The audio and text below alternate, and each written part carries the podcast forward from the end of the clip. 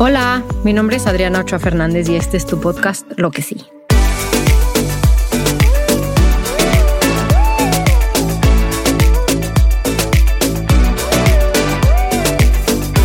Lo que sí reúne anécdotas, historias, pensamientos con personas que están haciendo cosas para tener un mundo más justo, más equitativo y para que podamos reflexionar lo que queremos. Si buscas un mensaje de optimismo y motivación, crees que un mundo mejor es posible y si quieres que pongamos el reflector en lo que sí se está haciendo para lograr un cambio, te invito a quedarte a este tu podcast.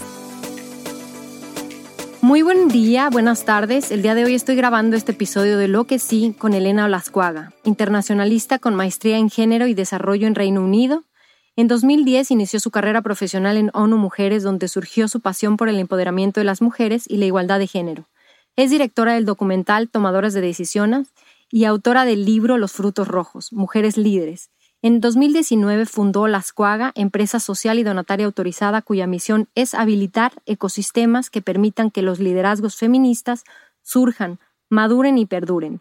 En este episodio hablaremos sobre lo que está haciendo La habilitando la perduración del liderazgo. Hola Elena, muchas gracias por estar aquí. Bienvenida. Me encanta que nos hayas destinado un tiempo para poder venir y para preguntarte cómo estás, qué estás haciendo. A ver, platícame. ¿Cómo estás, Elena? Gracias, Adriana. Es un gran gusto siempre compartir audiencias. Estoy muy contenta de estar aquí, muy contenta de estar invitada. Y me encanta contarles mi historia, me encanta contarles qué estamos haciendo y pues quiero contarles cómo empezó esto en mí para después contarles eh, cómo nos hemos llegado al lugar donde estamos ahorita. Platícame un poquito por qué estudiaste género. Mm. Eh, la historia siempre les cuento que empieza antes, una no sabe cuándo empieza, ya después ves hacia atrás y dices, ajá, por allá fue. Y cuando yo era pequeña, crecí viendo una foto que me gustaba mucho y me impactaba mucho, que era la fotografía de mi mamá graduándose de la universidad y me gustaba y me causaba mucha intriga esa foto porque mi mamá era la única mujer en esa foto y muchos hombres y ella estaba así en medio. Y siempre me llamó la atención porque era mi mamá la única mujer eh, en esa foto. Y de chica, pues empecé a preguntar y obviamente mi mamá me fue contestando de acuerdo a mi edad la respuesta. Y, y esa foto me marcó porque yo decía, bueno, ¿por qué no hay más mujeres? No me, o sea, me, me impresionaba mucho que fuera mi mamá la única y sentía mucho orgullo. Mi mamá se graduó como ingeniera civil en el 86 en el Politécnico Nacional y me gustaba, o sea, sentía mucho orgullo en mi mamá fue la única de su generación. Pero después ese discurso en mí fue cambiando y pensando, bueno, no, no está tan chido que, que mi mamá sea la única, porque no hay más. Y ya mi mamá me empezaba a contar sobre los estereotipos, sobre las desigualdades, sobre cómo se les alentaba a las mujeres a seguir otro tipo de carreras y cómo ella terminó su, carrera como ingeniera civil por el apoyo que tuvo de mentoras y mentores en el camino. Y mi mamá fue una gran inspiración. Después em, yo empiezo a independizarme, me empiezo a independizar muy joven, a los 18 años, para estudiar mi licenciatura.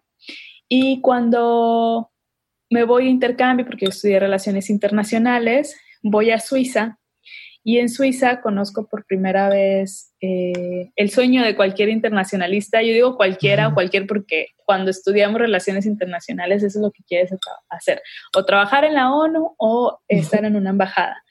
Y les cuento que mis mis sueños internacionalistas se lograron muy pronto, ¿no? A los 20, 22 años ya los había logrado ambos y, eso me permitió, como decir, bueno, ¿ahora qué sigue? ¿Ahora qué voy a hacer con, ya palomé uno, ya palomé el otro? Ya en ambos espacios tuve mentoras que me dijeron, eh, que ya habían construido carrera ahí, como que me dijeron, no, oye, pues no, no está tan padre ni te emociones tanto, a lo mejor exploras otras cosas. Eh, entonces, cuando yo me voy a, a Suiza, trabajo en la Embajada de México en Suiza, veo el consulado mexicano por allá, era en la época en que todo estaba durísimo en Monterrey, era el 2009, 2010, acá estaban pasando cosas de terror. Y pues allá yo veía como el consulado atendía cosas de protección consular de mexicanas y mexicanos que andaban por allá, que estaban, no sé, huyendo de algunos crímenes o que se les detenía y en lo que se les probaba si sí o si no. Y también llegué a ver casos eh, que me impresionaban mucho, que eran los casos de protección hacia mujeres que estaban viviendo violencia. Y veía cómo se movilizaba todo el aparato eh, consular para garantizar su protección, salvaguardarlas, ofrecerles oportunidades eh, económicas, porque muchas de ellas están en una total dependencia económica, patrimonial, eh, con una incluso falta de entendimiento legal. Imagínense viviendo en un país que no hablas ninguno de los cuatro idiomas que hablan ahí, este, que desconoces eh, los sistemas legales, sin una red de apoyo, pues está en muchísima vulnerabilidad. Y ahí fue donde empezó a inquietarme esto a nivel personal, porque yo, una mujer joven latinoamericana en Suiza, veía que eso era mucha vulnerabilidad. O sea, yo me ponía en su papel y decía, qué, qué barbaridad, es, es una situación súper grave. Y cuando regreso a México, eh, la vida y también mi, mi, habilidad para buscar oportunidades me llevan a trabajar a Naciones Unidas. Entro muy joven antes de terminar mi, mi carrera y ahí tuve grandes mentoras, mis supervisoras eh, que a ellas no les gustan que les digas jefas, pero bueno, al final mis jefas y con mucho orgullo, trabajaba yo en aquel momento, cuando yo entré era UNIFEM y después se hizo ONU Mujeres y trabajábamos, yo apoyaba a mis jefas que dirigían o gestionaban programas relacionados con empoderamiento económico en el Istmo Centroamericano y me encantaba leer todos los reportes que se generaban, para mí era fascinante. Y un día, eh, una de ellas, de esas mentoras que no te esperas que, que pasen esos días, era un día normal y se volvió un día que transformó mi vida, me dijo, oye, Elenita, vente, te quiero invitar a un café, vamos a platicar de tu futuro. y me dijo, Elenita, a ningún lado sin la maestría. No puedes estar como así en onda general de saber de todo, entonces tienes que especializarte y me encantó lo que me dijo yo, pero como en qué no, y bueno, pues aprovechando que ya estaba yo en estas áreas, que había construido mucha pasión en torno a igualdad de género y empoderamiento de las mujeres, pues me dijo, género puede ser una gran eh, vía de estudio. Después otra mentora me dijo, oye, miles de becas, ella trabajó en Secretaría de Relaciones Exteriores y me decía, así como me llega un bonche, así lo regreso porque nadie aplica. Entonces me alentaron mucho y acto siguiente, eh, me voy en el 2012 a estudiar la maestría en Género y Desarrollo a Reino Unido, donde mi intención era especializarme en empoderamiento político, en participación política de las mujeres, y no mentira, al revés, era especializarme en lo económico, que era lo que había estado aprendiendo en, en mi estancia en Naciones Unidas, y estando ya por, por allá, me encanta el empoderamiento económico, que eventualmente ya en la práctica, cuando ya regreso a México, se vuelve mi prioridad, no tanto volcarme a la participación política, sino a los liderazgos de las mujeres y los liderazgos feministas. Así es como, como llego a, esa maestría y como llego al tema de los liderazgos.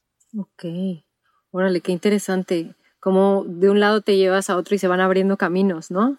Claro, una palabra puede abrir un sinfín de oportunidades. Soy gran fan del vocabulario y eso me lleva a la primera línea en la que trabajamos en Olascuaga.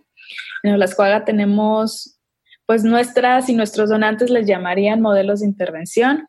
Nuestras aliadas les llamarían como nuestro trabajo, nuestra forma de trabajo.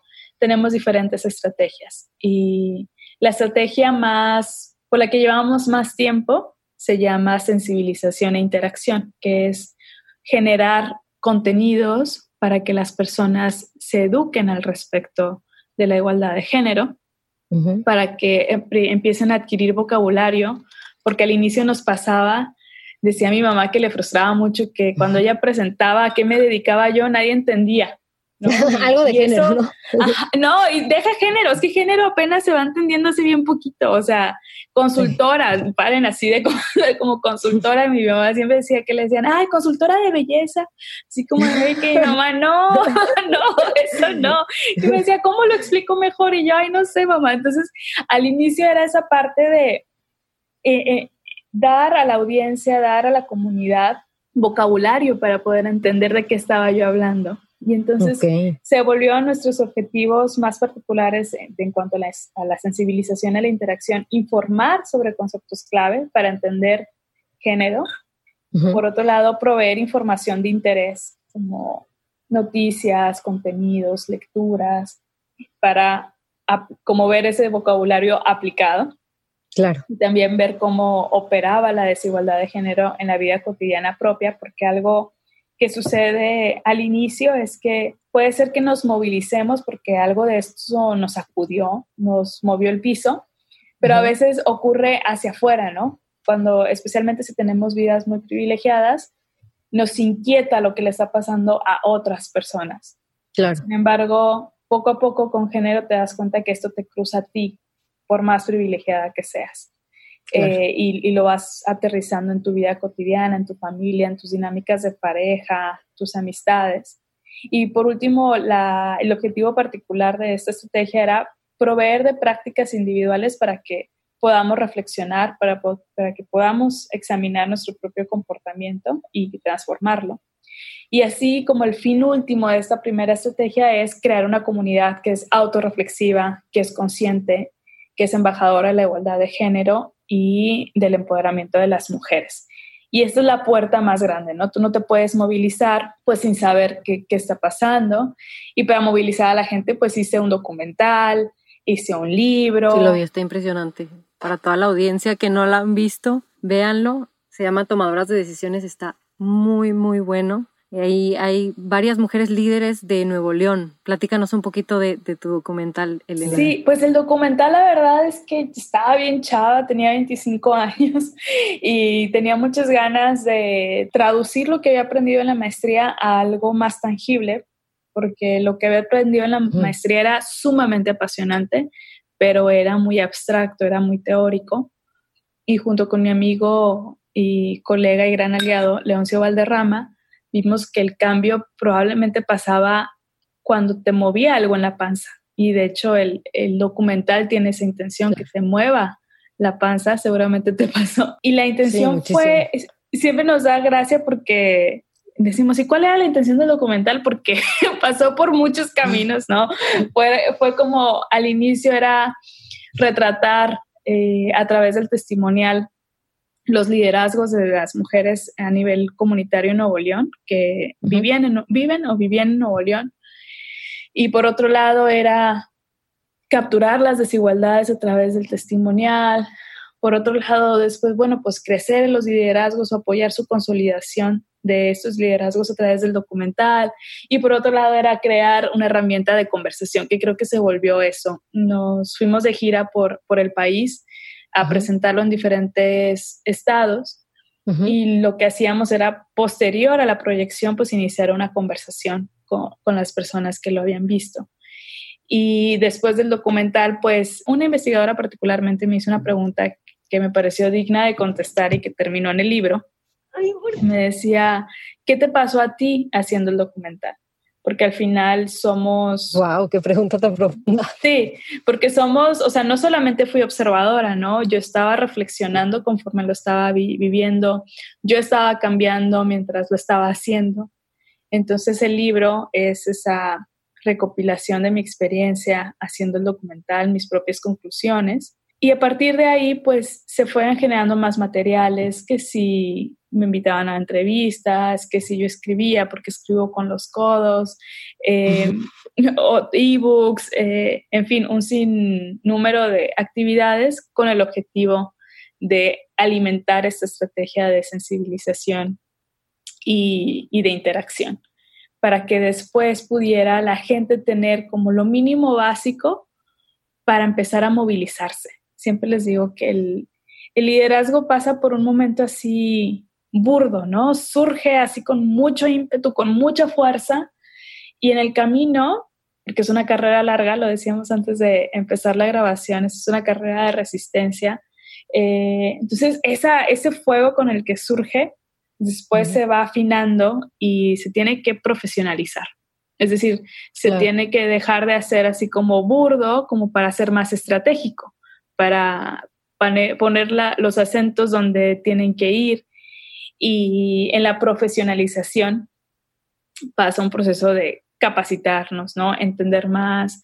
La sensibilización es más allá, por supuesto es maravilloso cuando te cae el 20, pero después sí hay que pasar a la capacitación, como entender pues cuáles son los diferentes debates sobre las mismas palabras, cuáles son las diferentes perspectivas que existen al respecto, como para tener las miradas completas y, decir, bueno, de todo ese universo, yo me identifico con esta ramita en particular y aquí es donde yo quiero construir camino y me articulo con otras tantas, ¿no? A lo mejor pues no es mi fuerte eh, la movilización en las calles, y no porque no lo apoye, sino porque no es mi fuerte, pero sí alimento o puedo contribuir a lo que están haciendo las colegas eh, en ese frente.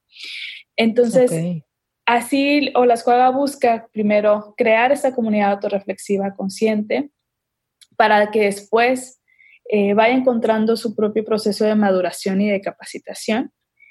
Y generalmente este proceso de capacitación y de maduración pasa por un proceso de movilización o sea, ¿cómo, cómo me involucro en proyectos? ¿no? Esto cuando empiezas a voluntariar en, en algún proyecto social, ya sea de manera digital, pues ahora esto está pasando, o de manera presencial.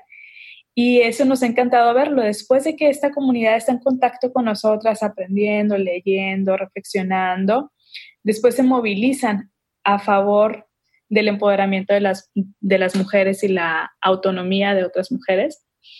Y, es súper bonito verlo, ver cómo hay interacciones conscientes, empáticas entre personas de diferentes contextos económicos, particularmente en la escuela propiciamos que haya intercambios entre personas de diferentes contextos socioeconómicos, entre mujeres de diferentes contextos socioeconómicos, para que puedan entender, pues, cómo lo, lo que vive una no es generalizable a todas. Y a mí, a mí como me pasaba en Suiza, ¿no? O sea, yo pensaba desde la ignorancia que las mujeres que estaban en relaciones violentas pues era porque querían, porque ahí la embajada les estaba facilitando todo. Y obviamente pues yo desconocía todas sus historias de vida, muy valiente me ponía a opinar. Este, y, ya después cuando vas entendiendo dices, ay, órale, esto sí está pues, mucho más complicado, ¿no? Y como que yo no tengo mucho que decir al respecto más que observar, aprender este, y apoyar la, la, causa que ellas tengan o al menos no ser un estorbo en su lucha. Y, mm. y esa es la, la, estrategia de movilización que nos encanta. Si yo le pudiera decir a la audiencia que cómo llegan a Olascuaga o qué hace Olascuaga, cómo, cómo llego a ti, o sea, si yo tengo una movilización, puedo hablar con Olascuaga para que me ayuden con esa movilización o algo de los puestos operarios. A ver, platícanos un poquito más. ¿Cómo llegaron las y cómo hacer que, así que cómo sí pasen los cambios? Primero, si por ejemplo nos están escuchando por este podcast, que es parte de nuestras actividades de engagement y de sensibilización, pueden pasar al pasito adicional que sería contactarnos a través de alguna de nuestras redes sociales. Puede ser nuestro grupo, nuestra lista de difusión de WhatsApp. Podemos pasarte el link y, por ejemplo, la gente de tu comunidad puede decir, yo la tengo, Hola, me encanta. ¿Qué onda? Ahí estoy, hello. Escríbeme su lista de difusión y te inscribimos en nuestra lista de difusión y de esa manera ya estás en contacto con nosotras. A través de esta lista de difusión constantemente compartimos el tipo de contenido que ya les platiqué y también hacemos llamados a la acción, ¿no? Cuando va a haber un proyecto eh, social que ya nos estamos nada más quedando con uno, que se llama Will, es un programa, programa de mentoría para chavas que carecen de modelos de referencia de mujeres profesionistas. Eh, por ahí sacamos la convocatoria, por ahí les decimos, oigan, está pasando esto, quieren sumarse de alguna manera y ustedes se suman, ¿no? Ya sea que se quieran sumar como mentoras, ya sea que se quieran sumar contactándonos con empresas que nos pudieran donar, pueden ustedes mismas donar y deducir impuestos, esta sería como una forma de involucrarse. Otra forma de involucrarse es que si sacamos retos, nos encanta hacer retos a, nivel individual, y ahí en esta misma, en este grupo, tanto también en nuestras redes como de Facebook o Instagram, de pronto sacamos convocatoria o información sobre nuestros proyectos sociales. El más reciente y que al parecer ya va a ser permanente y el único para nosotras va a ser Will, que es un programa de mentoría para mujeres que carecen de modelos de referencia de mujeres profesionistas en su familia o comunidad. Y cuando ustedes empiecen a ver ese tipo de dinámicas, pues pueden levantar la mano de yo quiero participar tanto siendo mentora o yo quiero participar vinculándolas con empresas o vinculándolas con tales instituciones que las pueden apoyar con donaciones o que las pueden apoyar con patrocinios, etcétera. Y otra forma es de, de, pronto sacamos webinars, que son webinars cortos de una hora y media, o webinars más largos, que son como de cinco horas, que los vamos distribuyendo en diferentes sesiones, para ir poniendo las prácticas en, en acción a través de la capacitación y también eso se enteran tanto en nuestras redes sociales como en WhatsApp. En cuanto a lo que mencionabas tú de las mujeres operarias, en Olascuaga buscamos habilitar ecosistemas que permitan que los liderazgos feministas surjan, maduren y perduren. Y trabajamos muy de la mano con el sector privado, porque cuando hicimos la revisión de camino de Olascuaga en el 2018 para ver hacia dónde queríamos seguir caminando, nos dimos cuenta que afortunadamente en, Nuevo León y en otras ciudades donde tenemos alianzas, hay muy buenas iniciativas ya para promover a las mujeres en puestos de alta dirección. Y lo que veíamos es que no había tanto, y de hecho nada, a lo mejor que se nos pudo haber, haber ido en la investigación, si alguien sí conoce algo me avisa, pero nosotros no pudimos mapear algo que se estuviera haciendo con las mujeres operarias directamente a través de las empresas, que es un tipo de trabajo que tiene muchísima rotación. Y eh, trabajan, las empresas tienen una gran, gran, gran oportunidad de mejorar condiciones de vida y de trabajo en esta, en esta población de mujeres de baja escolaridad y bajos ingresos por hogar. Entonces empezamos a acompañar a empresas, igual con los mismos servicios que les contamos, pero in-house, por decirlo así. Tenemos la estrategia que es así, hacia afuera y, los, y lo mismo estrategia, pero hacia adentro de sus organizaciones, para sensibilizarles sobre las formas de vida de las mujeres operarias y cómo esto impacta en, en su desempeño y en su liderazgo, porque al final hemos conocido grandes, grandes líderes operarias impresionantes, que es maravilloso cuando la empresa logra verlas, ¿no? Logra identificarlas y, decidir fortalecer sus liderazgos.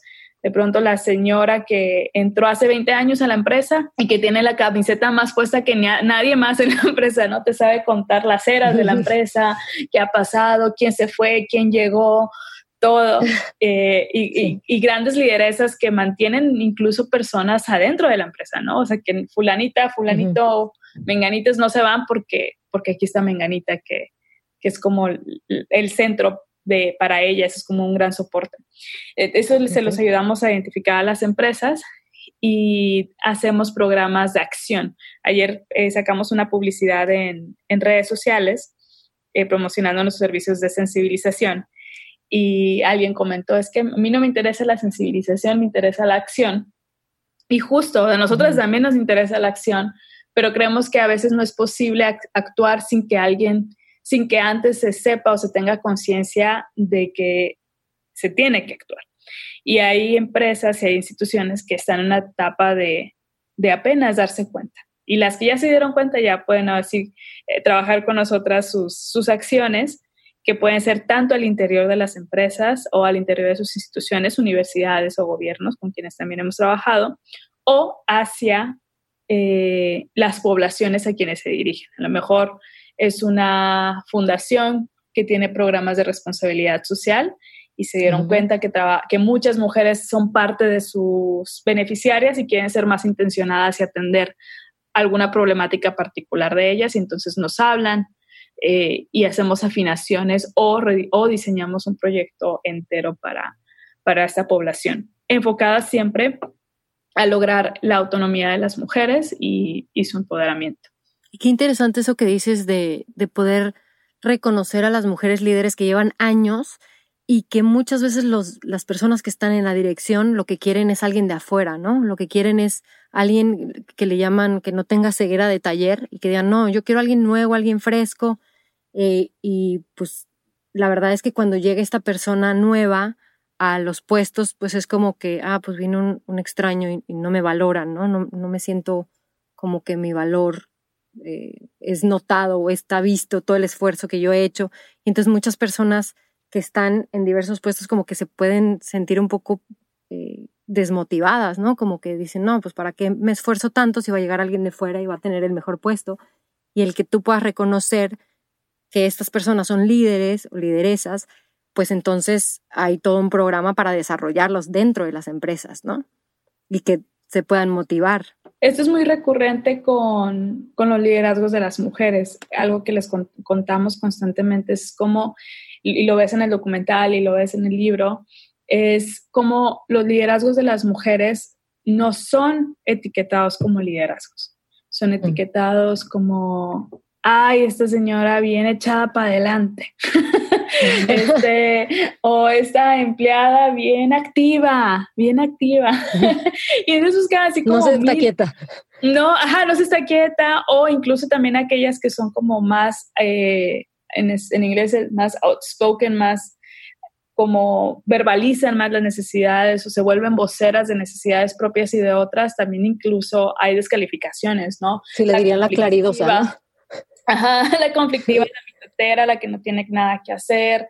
Este, entonces, nosotras, a través del acompañamiento, permitimos que este tipo de normalización de la trivialización del liderazgo, pues, se empiece a cuestionar. Y justo el proceso de sensibilización es muy rico por eso, porque te cuestionas. Y es un proceso también, es rico, es muy rico, pero es muy fuerte. Siempre les cuento cuando cuando decidimos trabajar con personas, nunca, nunca debemos de perder de vista que hemos crecido en sociedades que han forjado dinámicas sociales y familiares enteras a partir de desigualdades. Entonces, en el proceso de sensibilización, chance y te das cuenta que, híjole, te la han estado aplicando en tu familia. O sea, te diste cuenta que a ti no te dieron las mismas oportunidades que a tu hermano, que sí, efectivamente, a ti te decían, planchar la ropa de tu hermano, este, o mil dinámicas que llegan a pasar eh, en procesos de conciencia. Em, y sí, es fuerte, es, es, es, un proceso que a lo mejor te está poniendo en, en jaque incluso tu sentido de identidad, ¿no? Yo soy así. Y, y procuramos, y en las cuagas siempre hablamos de liderazgo compasivo, el entender que todas y todos tenemos apegos a creencias, apegos a dinámicas, apegos a identidades. Y es un proceso fuerte el, el que estamos empezando con la sensibilización y procuramos siempre acompañarlos pues con muchísimo, muchísima cercanía y entendiendo que no les estamos diciendo algo sencillo y que en el proceso puede haber reacción de defensa o puede haber reacción de, de mucha vulnerabilidad. Oye, Elena, una duda. Por ejemplo, para la audiencia que nos esté escuchando, hay mujeres que se cuestionan si una líder se hace o nace. ¿Tú qué nos podrías decir al respecto? Ay, qué interesante. Déjame lo mm. pienso. Te voy a, voy a, contestar y pensando en voz alta, sin tener una, una respuesta todavía. Yo diría que te puedes hacer porque hay muchos estímulos alrededor de ti que pueden provocarte que te vayas haciendo. Por ejemplo, yo crecí viendo a mi mamá siendo bastante enérgica, bastante capaz, bastante inteligente, movilizando. Yo veía cómo hablaba por teléfono y movía mil cosas, me, impresionaba. Y además creo que para hacerte, pues necesitas tener a la mano ciertos recursos, ¿no? El, la confianza, un entorno seguro para que te sientas en la confianza de explorar tu voz, porque la voz es básica para el liderazgo. Entonces, si yo estoy en un ambiente seguro donde puedo probar el uso de mi voz, puedo probar cómo se toman mis, mis opiniones, cómo se toman mis recomendaciones, creo que un espacio seguro es indispensable para que este, fíjate que más allá, pensando a contestar tu pregunta, más allá de si se hace o se nace, yo creo que es permitir que surja, una vez que tú le das las condiciones para que esté ahí, pues ya veremos si la persona quiere que salga a la luz. Y por otro lado, también hay quienes nacen en condiciones bastante adversas y a veces provocar que el liderazgo no solamente surja y madure, necesita de mucho más acompañamiento.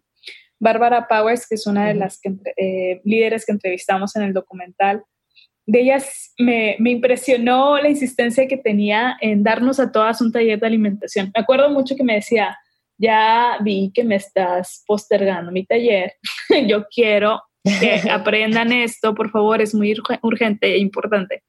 Y cuando nos dio el taller, dijo una frase más o menos así que decía, ustedes son líderes y si quieren cambiar el mundo, tienen que hacerlo bien alimentadas, no pueden hacerlo desnutridas. Y se me pareció súper fuerte. Ajá, me pareció muy fuerte y me pareció totalmente este, cierto, pero también pienso en, en, las poblaciones que han tenido y que han dado las condiciones de su contexto han permitido que, ser, que liderazgos se movilicen en esas condiciones de, de desventajas, de carencias de, de, acceso a recursos básicos como la alimentación, la ropa, eh, y otras, ¿no? En la educación. Entonces creo que es, es, un, es una mezcla, no necesariamente una u otra. A lo mejor tú traías todo para ser líder y las condiciones no, no se prestaron porque pues tenías que trabajar de, de 8 a 10. Eh, claro. O a lo mejor tenías todo, todo ahí enfrente de ti, pero pues decidiste no hacerlo porque no tenías como el, el ímpetu de movilizarte ante algo, ¿no? Porque todo te estuvo solucionado, hecho o dado. Wow, muchas gracias, Elena. Y mira, ya a, manera de, cierre y de conclusión, muchas personas de la audiencia probablemente no sepan qué es una desigualdad de género. ¿Nos podrías decir como en pocas palabras qué es la desigualdad de género? Sí, voy a intentar explicarlo de la mejor manera. Siempre les hago la recapitulación de que piensen que las mujeres no éramos consideradas humanas, no fuimos consideradas humanas por siglos. Y al no haber sido consideradas humanas por siglos, no tuvimos acceso a los derechos, derechos de todo, educación, de ciudadanía, de propiedad, derechos económicos, derechos sociales, derechos culturales.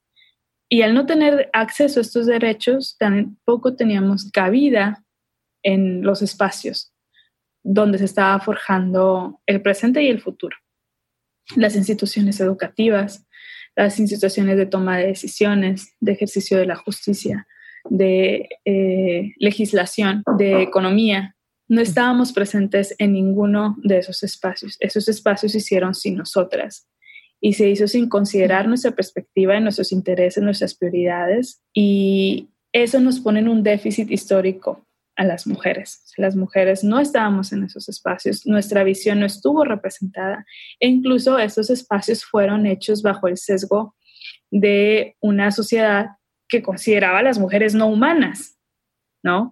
Ni, ni completas ciudadanas. Entonces, esto fue generando que las, siempre les, les digo que se imaginen una carrera. Nosotras nos detuvieron y no, no nos permitieron salir a la carrera hasta siglos después. Y una vez que empezamos a correr, y entramos en los espacios, no entramos todas de lleno con todas las, las posibilidades de transformar esos espacios, porque entramos a espacios que tienen dinámicas que nos sentíamos ya como, ay, qué padre, ya conquistamos el espacio, pero así como conquistado no, porque era una la que entró, dos las que entró, y las que entraron llegaron como a ver cómo podían, pues, hacer que no la sacaran, ¿no? O sea, como aprender a donde fueres, haz lo que vieres, entonces vamos a ver qué cultura hay aquí, qué esquema de valores hay, entonces empezaron a imitar estas, para muchas, este tipo de comportamientos, hasta que la cantidad fue suficiente como para, empezar a decir, este espacio es nuestro y este espacio no nos gusta y este espacio lo vamos a transformar como dueñas de los espacios que fueron hechos sin nosotras. Entonces las desigualdades surgen de diferentes sistemas de opresión. Pueden ser un sistema de opresión por género, puede ser un sistema de opresión por raza, puede ser por edad, puede ser por discapacidad, son diferentes porque el, mundo se concibió desde una mirada generalmente era un hombre de, una, de un nivel socioeconómico, de un tipo de educación, de un tipo de, de corporalidad incluso y un tipo de, de piel.